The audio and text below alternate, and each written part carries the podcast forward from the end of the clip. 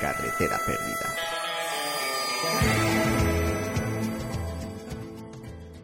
Venga, arriba la oreja, que comienza Carretera Perdida.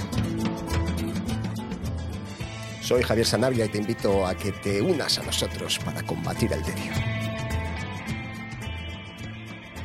En esta radio desde los márgenes, en otro año en el que nos quedamos a las puertas de los previos ondas, a las puertas de atrás, a las puertas de la cloaca de atrás, y en el que en lugar de pagarnos por hacer un programa, nos piden pasta por hacerlo. Aquí seguimos haciendo amigos desde hace ya 10 años. Bueno, 10 años más, en realidad más, porque estuve comprobando el otro día la primera emisión de Carretera Perdida fue en Radio Enlace en febrero de 2010. Somos más viejos que el hilo negro. Hoy me rodeo estupendamente de gente fetén, eso sí que lo hago bien. Se acerca el Monkey Week y hablamos con Talí Carreto, co-director del asunto, responsable de la Mota Comunicación y un tipo ah, que en esta casa se le quiere y se le admira. Y Carlota Chelsea nos vuelve a abrir las puertas de su hotel para recordar a una de sus inquilinas predilectas, Nico. Hablamos de You're Beautiful and You're Alone, la estupenda biografía de la cantante alemana y charlamos con la autora del mismo, Jennifer Otter Weikerdijk. Todo ello salpicado de temazos, que es una buena costumbre. Vamos a comenzar y lo vamos a hacer, como es menester, con música. Escuchamos Fingers de Wine Lips.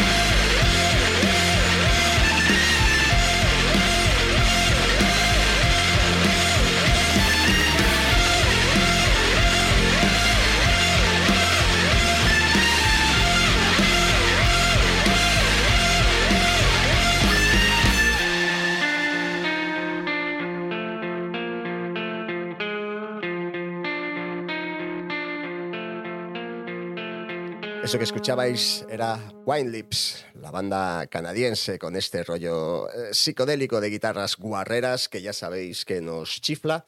El tema se llama Fingers y pertenece a su tercer y último disco con el fascinante título de Mushroom Death Sex Bomber Party. los títulos largos me encantan. La banda andará de gira en unas semanas por nuestro país. Empiezan el 13 de noviembre en Granada, el 15 en Tolosa Luego siguen por el resto de Europa y vuelven el 5 de diciembre a Barcelona, el 6 a Zaragoza, el 7 a Oviedo y el 8 a Pontevedra. El responsable de la gira se lo ha currado perfectamente para rodear Madrid y que no caigan por aquí. Por una vez nos podemos quejar desde la capital, ¿vale? America is a nation that can be defined in a single word. I was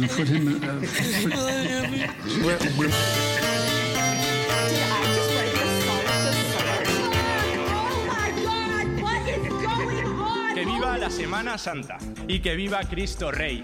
Esta madrugada ha fallecido en Madrid el conocido domador y empresario de circo Ángel Cristo. Al parecer ha sido víctima.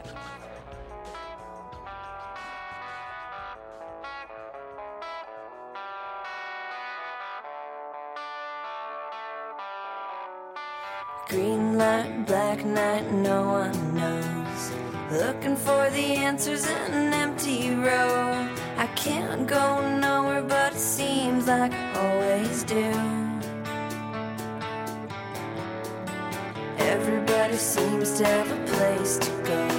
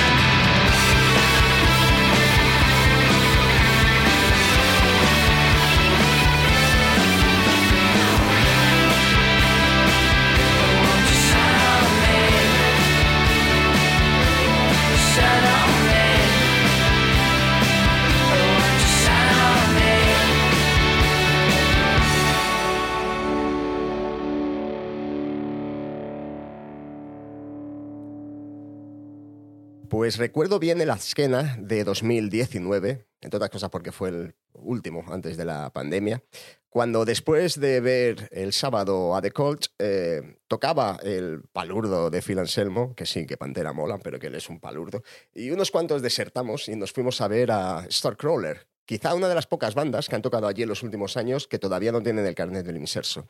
El caso es que íbamos, bueno, yo iba por lo menos con pocas expectativas y me dejaron tiritando. Unos chavales rock and roleando como demonios y una cantante, Arrow the Wild, que parecía una mezcla eh, de Debbie Harry y de Bicho Palo. Eh, ya los pusimos en su día cuando sacaron el disco The Board You en 2019 y ahora tienen nuevo disco titulado She Shed, cuyo tercer corte Stranded es el que escuchabais y el disco está plagado de pues de lo que es que estabais escuchando, rock lamb con un deje popero, perfecto para cualquier paladar. Yo me imagino que los USDA les irá de perlas. A ver si vuelven a pasar pronto por aquí. Antonio Gilipollas Caraculo. No es su verdadero nombre, pero le llegó un recibo en el que lo llamaban así. Primero no lo creí, pero entonces me caí contra la máquina de You're now listening to Carretes, carretes. ¡Muy interesante!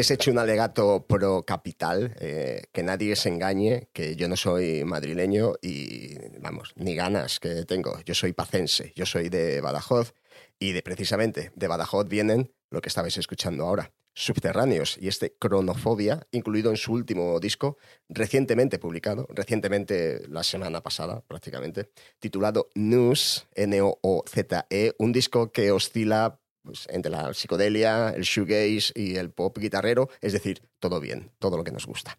A mí me llamó la atención el título, Cronofobia, porque ya sabéis que siempre ando con el tema del paso del tiempo y el envejecimiento y la fobia que me produce. Supongo que será un síndrome de Peter Pan mal curado o no curado en absoluto. Pero es que el resto del disco es igual de goloso. Y el hecho de que salga una propuesta así de mi terruño, pues francamente, me entusiasma, ¿qué queréis que os diga? Además, por lo visto anda Julian Elsie tocando con ellos, así que miel sobre hojuelas, colegas.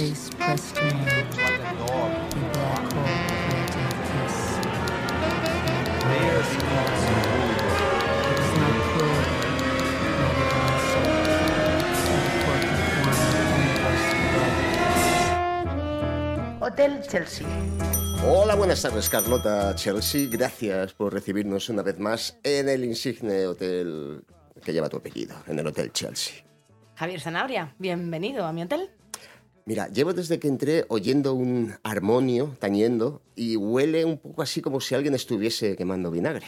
Es que tengo una huésped alemana muy peculiar. Arrima la oreja que te cuento una historia.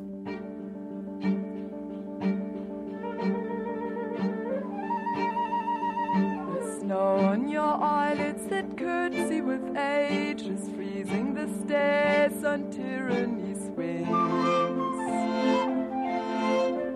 The bitter is hard and warmth of your skin is disease with familiar caresses.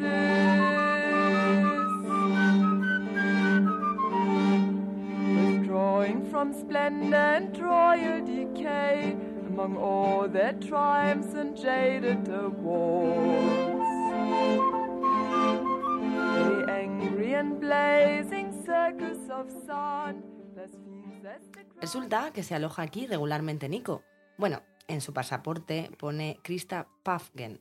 Y voy a aprovechar para contaros un poco sobre ella, aprovechando la publicación de You Are Beautiful and You Are Alone, una biografía crudísima y descarnada escrita por Jennifer Otter Bickerdick, a la que no te lo vas a creer, también tengo alojada en el Hotel Chelsea. Yo aquí dentro me creo cualquier cosa, Carlota. Eh, bueno, el libro del que hablas está publicado por nuestros buenos amigos de Contra Editorial, que siempre digo que no nos patrocinan, que bien podrían hacerlo, pero que nos hagan muy bien.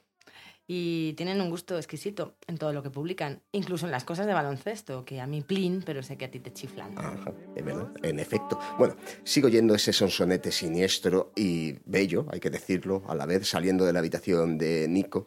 Así que, bueno, aprovechamos y cuéntame un poco de qué va el libro. Lo primero que me llamó la atención fue lo desdichada que fue la vida de Nico. La ves en fotografías tan alta, fría, distante, tan bella, que resulta difícil hacerte una idea de lo que le pasaba por la cabeza. Y en el libro se despejan muchos enigmas y explica el porqué de la terrible decadencia de Nico. Te doy contexto. Nació en el año 38, en Colonia, un año antes del estallido de la Segunda Guerra Mundial. Su padre murió durante la guerra y a los ocho años se mudó con su madre a Berlín. Ese Berlín casi apocalíptico, totalmente destruido por los bombardeos de los aliados. Con su madre siempre tuvo un vínculo extraño de dependencias, cuidados y abandonos que seguramente le marcaron en sus posteriores relaciones. De adolescente ya destacaba por su belleza, era alta y de pómulos marcados y pronto hizo carrera en el mundo de la moda. Y del mundo de la moda al mundo del cine, donde llegó, bueno, un poco de rebote, ¿no? Bueno, en el libro se dice que no tenía en mente convertirse en actriz, pero claro, si te llamas Fellini para salir en la Dolce Vita, pues, Pues, ¿qué vas a hacer? ¿Qué vas a hacer? Hizo unos cuantos papelillos en Francia y conoció a Alain Delon, del que se enamoró hasta las trancas, y con quien tuvo un hijo, Ari, al que su padre nunca reconoció. A pesar de que tanto Alain Delon como Ari son dos gotas de agua, yo te tengo que decir que menudo tipejo tiene que ser Alain Delon, ya tiene que serlo toda la vida. A mí me da miedo solo de verlo. Mm, bicho malo. Bueno, bicho malo nunca muere y ahí lo prueba que el tío sigue vivo. Los fans de Alain Delon me vais a perdonar, pero vamos, un tío siniestro. Mm, Bueno, resumo. Modelo, actriz, New York, se junta con Brian Jones, le mola la música, en New York se junta con la gente de la Factory de Warhol y se convierte en musa. Hace unas cuantas pelis, pero lo que quiere es cantar y Andy le endosa a la alemana, rubia, alta, a la Velvet Underground. Si queréis mi ayuda, Nico canta. Lou Reed, naturalmente, pone carita de asco, pero traga, y el resultado lo llevamos gozando desde entonces.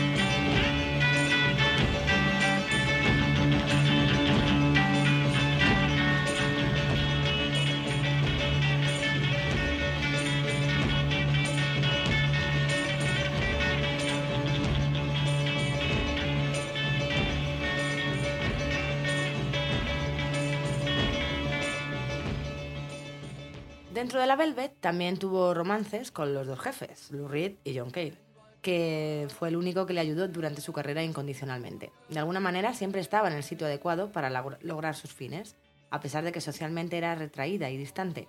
A la vez, tuvo una relación bastante compleja con su madre, que vivía en Ibiza aislada con una enfermedad mental chunga y una relación también complicada con su hijo Ari, al que acogía unas temporadas y luego lo dejaba con los padres de Alain Delon, que como te he dicho, nunca le reconoció. En fin, una situación muy, muy difícil. Una situación muy difícil que se vio grabada además por su afición al jaco. Claro, una vez expulsada de la Velvet y del séquito de Warhol, intentó labrarse una carrera como cantante, que de hecho empezó estupendamente con Chelsea Girl, que es su mejor disco y cuyo título a mí me encanta por razones obvias. Pero a partir de mediados de los 70 se enganchó malamente a la heroína y su vida se convirtió en un viaje a peor. Yo tengo que decir que siempre me pasa en las biografías. En cuanto se hacen yonkis, me empieza a aburrir de manera atroz. Lo he dicho, lo mantengo. No hay nada más aburrido que la vida de un yonki. Que me perdonen los fans de Alain Delon y los yonkis que nos... eh, pero verdad, que los yonkis son muy aburridos, incluso Keith Richards. Bueno, es que Kit tenía millones y ella se pasó mal viviendo el resto de su vida. Exiliada de los Estados Unidos por un lamentable episodio de agresión racista. Malvivió en París con el director de cine experimental Philip Carrell y más tarde en Manchester como musa decadente de la escena post-punk. Siguió sacando discos interesantes como The Marvel Index o The End, pero se dedicaba a girar sin ton ni son con tal de permitirse su próximo chute. En los 80 dejó la heroína y como en toda tragedia moderna, tuvo un final de lo más ridículo. Se mató en un extraño accidente de bicicleta en Ibiza en 1985. Pánico a una muerte ridícula. Bueno, sí queda esto para un buen libro, ¿eh? Pues espérate un segundo y le preguntas lo que quieras a Jennifer Otter, que la tengo alojada en la 312. y yo, si quieres, te voy traduciendo. Hi, Jennifer. Ha llegado un amigo que te quiere hacer unas preguntas. Eh, hola Jennifer. Eh, bueno, la primera pregunta es obvia. Eh, ¿Por qué decidiste escribir un libro sobre Nico y qué importancia tenía añadir una perspectiva femenina a su historia. Decidí escribir sobre Nico porque es una persona súper, súper influyente y no podía creer lo poco que había en realidad sobre ella en cuanto a libros y artículos y películas y todo lo demás. Y había mucha mitología en torno a ella. Cuanto más me adentraba en la madriguera de Nico, más me intrigaba la cantidad de cosas que no eran ciertas y que se basaban en que la gente era perezosa y no buscaba la verdad. Y por eso era muy importante para mí añadir la perspectiva femenina. Vi que muchos de, mucho de lo que se había escrito sobre ella estaba escrito por hombres maliciosos y malintencionados. Y pensé que era importante que una mujer describiera realmente los diferentes aspectos del ser humano que era Nico. En el libro hay un enorme trabajo de investigación. ¿Cuánto tiempo fue necesario para desentrañar el enigma de Nico?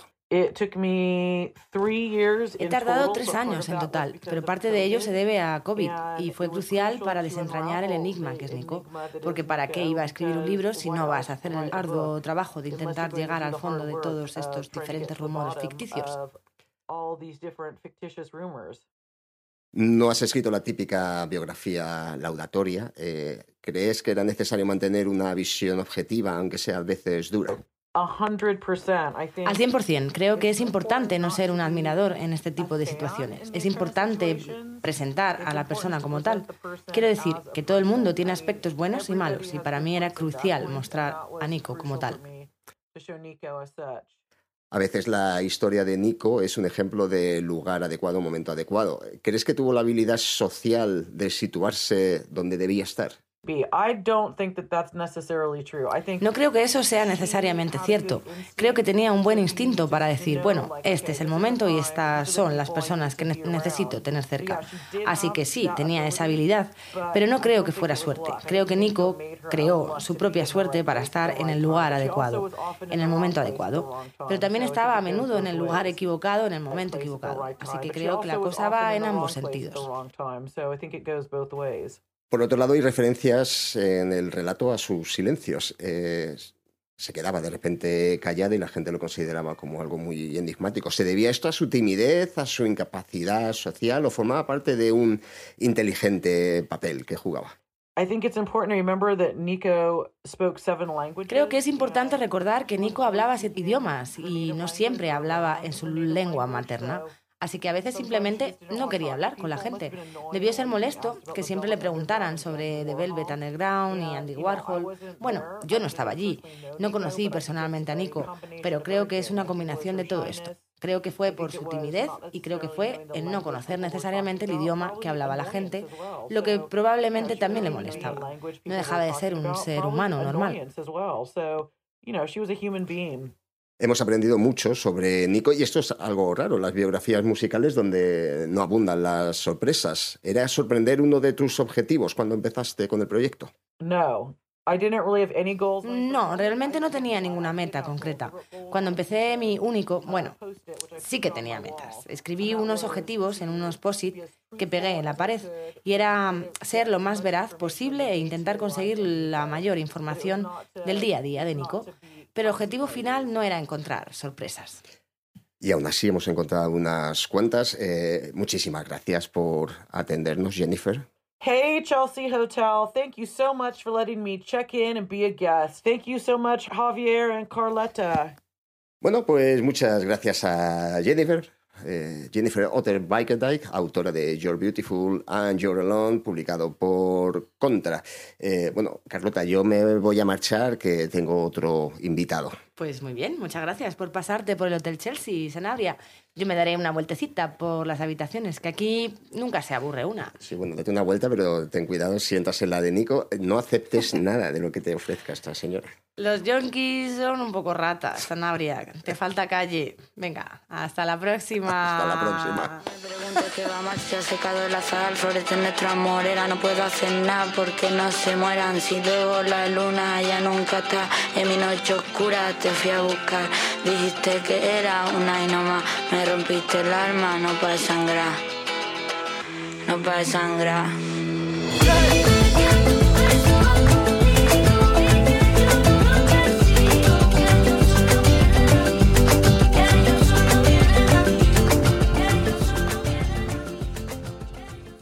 Lo que estabais escuchando es de mí, Rumba, eh, de Rocío Márquez y Bronquio. Eh, a Bronquio lo estuvimos viendo hace unos meses en el Canela Party, nos dejó el culo torcido y algo tiene que ver con lo que vamos a hablar ahora, porque al otro lado de la línea tenemos a nuestro querido Tali Carreto, codirector eh, del Monkey Week, eh, uno de los capos de la Mota Comunicación y, bueno, gladiador en todo esto de los festivales. Eh, Tali, bienvenido por fin a Carretera Perdida, las ganas que tenía de tenerte por aquí. No, yo tenía muchas ganas de perderme en vuestra carretera, ¿eh? o sea que, un placer. Aquí no, nos perdemos enseguida. Oye, imagínate que hay algún despistado por aquí y que no sabe de lo que va el, el Monkey Week y te doy yo eh, minuto y medio para que se lo expliques. Te repito lo de minuto y medio que te conozco. Sí, sí, sí. A ver, venga, va. Pues a ver, eh, el Alhambra Monkey Week primero es, ante todo, un escaparate uh -huh. de, de, bandas emergentes, de artistas en, digamos, lanzamiento, artistas uh -huh. que ahora los vas a conocer y que uh -huh. dentro de unos meses van a estar copando sí. pues, festivales y ya saltando de la línea media incluso quizás a la línea principal, ¿no? De, digamos que el leitmotiv que mueve a nuestro festival es precisamente ese, descubre hoy la música del mañana. Uh -huh. Por otro lado, es un punto de encuentro para la industria. Es un sí. lugar donde encontrarnos todos aquellos que nos dedicamos y amamos la música y en el que pongamos a debate pues temas tan diferentes como pueden ser este año. Fíjate que hemos dividido las jornadas profesionales en eh, una parte sobre Music Supervisor, las sincros, la de la música en las plataformas, ¿no? en Netflix, HBO, uh -huh. en todos proyectos nuevos audiovisuales. El segundo día gira en torno a lo que es la música grabada, cómo creo la imagen de un sello discográfico, hacia dónde van los sellos discográficos ahora, cómo sí. un NFT puede crear una comunidad musical a su alrededor. Ajá. Y por último, el tercer día, vamos a debatir en torno a la música en directo. Vamos a ver las cifras después uh -huh. de la pandemia.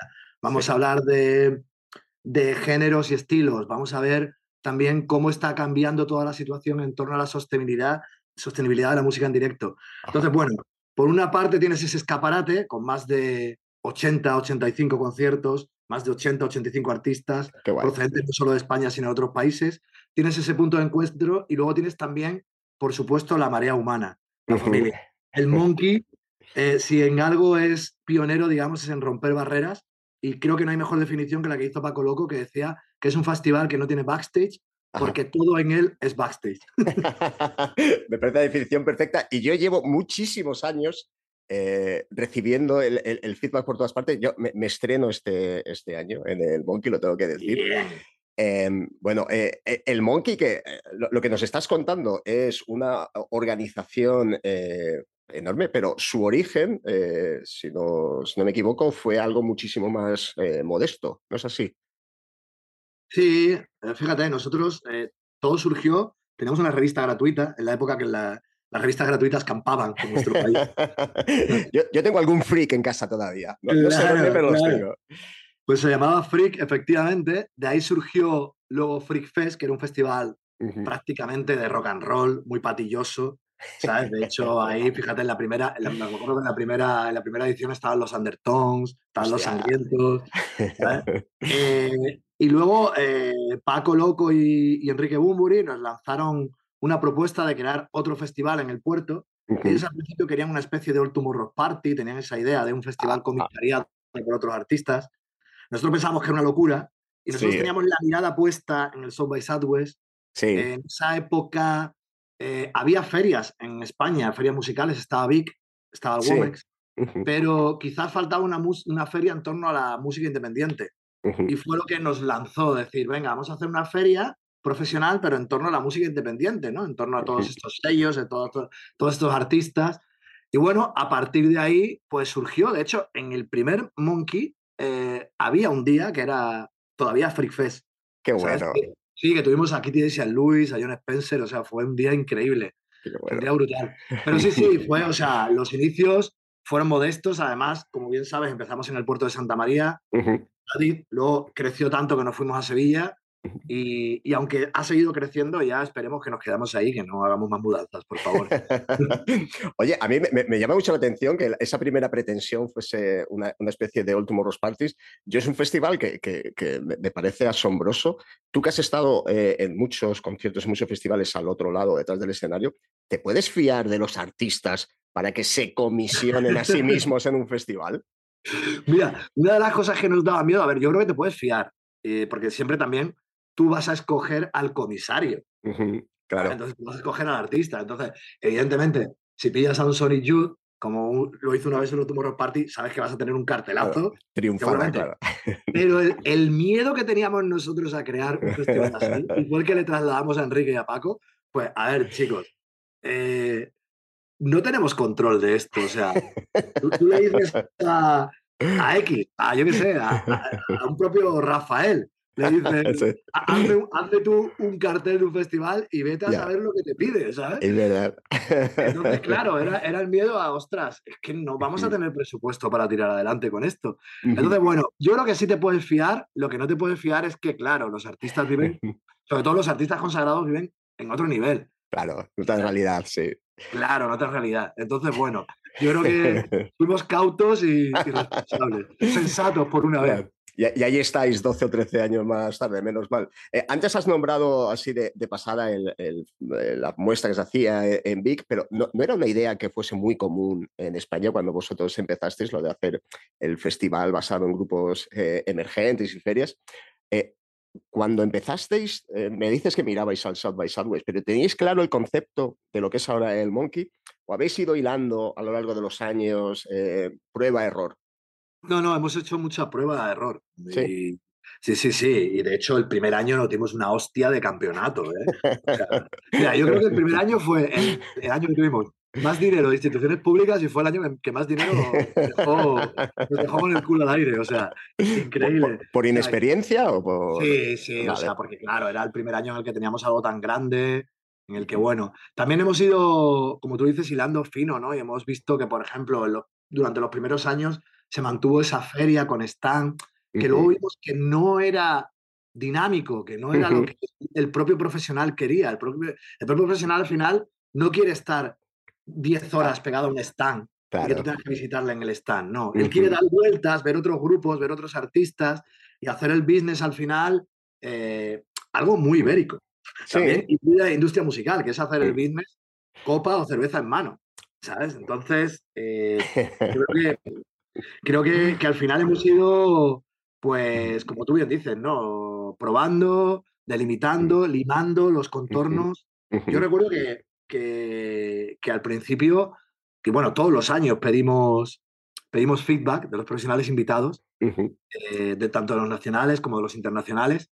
Y los internacionales además son bastante metódicos en eso y te mandaban su, su feedback ahí. Entonces, bueno, yo recuerdo que de los primeros había, aunque todo el mundo le encantaba y le encantaba el corazón que tenía el, el festival, eh, le encantaba lo que era la esencia, pero te decía, tenéis que mejorar esto, tenéis que mejorar Claro. tal. En las últimas ediciones un- es un constante, tíos, es- os habéis salido. Es increíble. o sea, que creo que lo estamos haciendo bien. Siempre hay cosas que mejorar. Siempre. Hombre, natural. Siempre, siempre, siempre. Y de hecho, eh, siempre como decimos, estamos pensando ya en la siguiente edición, ¿no? Eh, pero bueno, yo creo que, que sí, sí, no, teníamos, tú bien lo has dicho, teníamos un modelo que seguir, salvando las distancias y salvando los presupuestos, pero yo creo que, que hemos encontrado la fórmula ideal y de hecho creo que tanto la respuesta profesional como la respuesta que tenemos en medios, como la respuesta del público nos ha dado la razón. Sí, a, a mí cuando eh, voy o veo festivales que lo, lo que te muestran así es, esto es un festival hecho con pasión. Joder, a mí eso me echa para atrás, es como pasión, tío, pues, po- po- pon un poquito más, tío, porque la- los festivales hechos con pasión normalmente necesitas mucha compasión para, para pasarlos. Pero bueno, otra, otra de las cosas que nos has dicho, eh, has pasado, es de- del eh, el- la- el, bueno, el, paso del puerto de Santa María a, a Sevilla. ¿Era, ¿Era esto de alguna manera indispensable a la hora de seguir creciendo? ¿Era una oportunidad que había que coger al vuelo? Sí, ah, bueno, mira, te- no te voy a mentir, a nosotros eh, en, año- en años anteriores a la mudanza a Sevilla ya nos llegaron cantos de sirena de, de otras muchas ciudades, ¿eh? Tanto de dentro como de fuera de Andalucía. Y de hecho llegamos a tener incluso reuniones.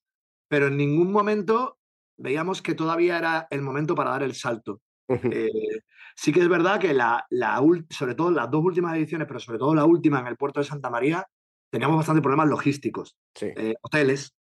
Claro. eh, quieras que no, aunque el puerto es una ciudad costera y es una ciudad turística, teníamos problemas con los hoteles. O sea, se nos quedaban cortos porque, claro, muchos, muchas habitaciones las pillábamos para artistas Claro. y para profesionales y el propio, el propio público no encontraba. En esa época, lo de el Airbnb era... No estaba, claro. ¿sabes? O sea, era, era algo que estaría en la cabeza de alguien, pero todavía no, ¿sabes? Como mucho podías alquilar la casa a un colega o a un primo de, ¿sabes? Entonces, bueno, eh, entonces, claro, llegó un momento en el que también vimos que la posibilidad de saltar a Sevilla en ese, en ese momento, el nuevo equipo que tenían de cultura era un equipo afín al que ya habíamos trabajado en otras historias, pero también, claro, la logística. Nosotros, o sea, había profesionales y artistas que teníamos que ir a recogerlos al aeropuerto de Málaga, al aeropuerto de Sevilla cuando estando en Sevilla ya tendríamos un propio aeropuerto. Claro. Entonces, bueno, eran demasiados factores como para dejarlo correr y a lo mejor dijimos, este era el momento. También fue una decisión difícil y sabíamos que nos iban a caer chuzos Claro. Pero en cambio dijimos durante todo el tiempo, eh, por un lado, no se va a perder la esencia y lo conseguimos, no se perdió la esencia del Monkey. Y por otro lado también decíamos, no vamos a dejar al puerto huérfano. Y no lo dejamos. De hecho, luego nació el Monkey Weekend y ahora el Monkey Weekend, de hecho, o sea, es una alegría brutal. ¿sabes? Tanto para los que llegan como para los que están aquí dentro. O sea que- pero, pero sí, sí, en ese momento costó y también fue, bueno, fue un riesgo, fue un riesgo considerable porque siempre crecer te, te da un poco de vértigo. Pero bueno, mm, fíjate, ahora también, hace el año pasado, justo después de la pandemia, tuvimos también otro cambio, ¿no? Que fue irnos al Cartuja Center City Sí, y también la gente fue con recelo claro. y en cambio al final la gente estaba allí flipando, decía, esto parece una gincana, ¿cómo habéis cambiado esto? Esto no parece el, el Cartuja, no sé qué, estaba la gente como alucinando, ¿sabes? O sea, bueno, yo creo que al final se nos da bien eso de darle la vuelta a los espacios y de darle también la vuelta un poco a la cabeza de la que la gente espera, ¿sabes? ¿Y, y estáis los tres de acuerdo en el sistema de crecimiento que tenéis? ¿Tenéis como un límite establecido? Es decir, mira, hasta, hasta aquí yo creo que puede funcionar o el límite es el... Sí, de hecho, mira, de, de hecho, bueno, ahora, ahora somos cuatro ya, Ajá. porque, está también Miguel. eh, eh, y luego cada vez el equipo ha ido creciendo más. Joan entra a coordinar las jornadas mucho antes de, de lo que entraba antes Emilio, que en su momento estaba Emilio. O, por ejemplo, tenemos una community manager que está todo el año. Elena está todo el tiempo conmigo en comunicación. O sea, el equipo va creciendo. Nosotros lo que sí tenemos claro, a ver, no haya un límite. Yo creo que haya un límite. Yo creo que el límite hay que ponerlo eh, más que en el tamaño, o hay que ponerlo en ciertas concesiones eh, que tienes que hacerte. O sea, para nosotros, por ejemplo, hay artistas que pueden funcionar perfectamente en otros festivales, pero que no tendrían cabida en el Monkey. Y, y serían artistas que podrían hacerte crecer de público, que podrían hacerte vender más entradas, o que incluso podrían atraer el interés de ciertos profesionales. Pero no, queremos seguir siendo un festival y una feria dedicada a la música independiente. Y queremos seguir apostando por los artistas emergentes. Y de hecho ves el cartel y cada año ha ido menguando el artista principal, el número de artistas principales. Claro. Ya prácticamente hay uno o dos cada noche. Y en cambio el, ha ido creciendo el número de artistas emergentes. Entonces, bueno, yo creo que ese es el camino. Que luego puedas crecer. Sí, de hecho ahora en el Cartuja Center se va a crecer más en público y este año estamos muy contentos con cómo va el tema de tanto de público normal como de profesionales. Y en las últimas ediciones el número de profesionales se ha multiplicado también de una manera brutal. Entonces, bueno, yo creo que se puede ir creciendo siempre con tiento, Pero yo creo que efectivamente los límites hay que ponerlo en, en otras cuestiones. ¿Y siempre estáis de acuerdo en este tipo de, de decisiones? Cu- Cuando hay un grupo que tenéis que tomar una decisión como, no, esto, esto no tiene cabida aquí. Hay, hay, hay- Fíjate, hay- fíjate hay que las palos. peleas son más. Eh, a- Ahora ya no tanto. Hace años, bueno, cuando teníamos la, cuando la freak, macho, yo he visto hasta volar silla en la. He visto peleas fraternales entre hermanos y amigos. Ahora, ahora ya no, ahora no, no, ahora la verdad es que yo creo que no sé, también la madurez y la edad te da, te da cierto pozo para tratar, tratar los temas con, con la locuacidad, ¿no? Y, y sin llegar a las manos. No, pero sí que, sí que fíjate, eh, a veces eh, la disputa está más en el artista pequeño que en el artista grande. Es muy peculiar eso. Qué En bueno. el artista grande solemos tener un consenso bastante habitual. En cambio, en la selección de showcases hay momentos en los que hay verdaderas luchas y debate, debates de días, y días y días, y con artistas que van saltando de celda a celda en un Excel, ¿sabes? O sea que. Pero fíjate, o sea, así somos, así somos de freak. Bueno, The Freak con dos es. Oye, mira, eh, consejos para un neófito. Y como te digo, bueno, me lo estás diciendo, eh, va a ampliarse un poco el aforo, va a haber gente que nunca haya ido posiblemente, eh, pues Carlota y yo posiblemente. Dame un consejo, ¿qué, qué- qué tengo que hacer para no perderme ahí? ¿A, a- a- a- a quién me arrimo? ¿A quién pregunto? ¿Qué, qué hago? Eh, pues, pues mira, yo creo que lo mejor, lo primero es, eh, to- todo el mundo lo hace cuando ya eres un bastante veterano, y es eh, empaparte bien antes del monkey, de los artistas, eh, tirar de Spotty. Hay algunos que no tienen ni siquiera Spotty, que son tan punky que ni siquiera tienen Spotty. ¿eh? Seguro que todavía lo hay. Eh, pero bueno, eh, en- encontrar tu, y encontrar tu propia ruta. Pero luego es verdad que está muy bien dejarse llevar y pegar la oreja y dejarse aconsejar por el momento, porque hay mm, verdaderos momentos en el Monkey que yo llamo mágicos, que se montan porque de repente, de repente se ha corrido la voz con algún grupo y todo el mundo va a ese concierto. ¿eh?